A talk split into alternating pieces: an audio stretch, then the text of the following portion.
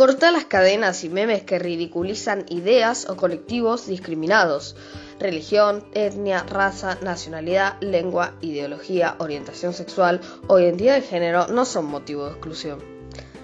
A menudo nos llegan fake news con información. Muchas de ellas tienen sesgos ideológicos, buscan atacar y discriminar a grupos minoritarios de la sociedad.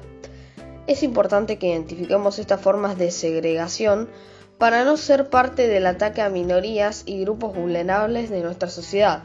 Para construir un mundo diverso e integrado dependemos de nuestro aporte. Corta las cadenas, elimina los mensajes que promuevan la discriminación. Rechaza comentarios que sean una amenaza o inciten a la violencia contra un grupo social. Oponerse es la mejor forma de frenarlos.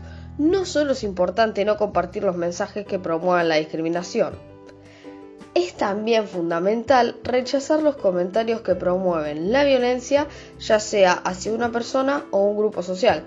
La convivencia pacífica es tarea de todos. La violencia verbal atenta contra la construcción de una sociedad plural e inclusiva. Muchas gracias.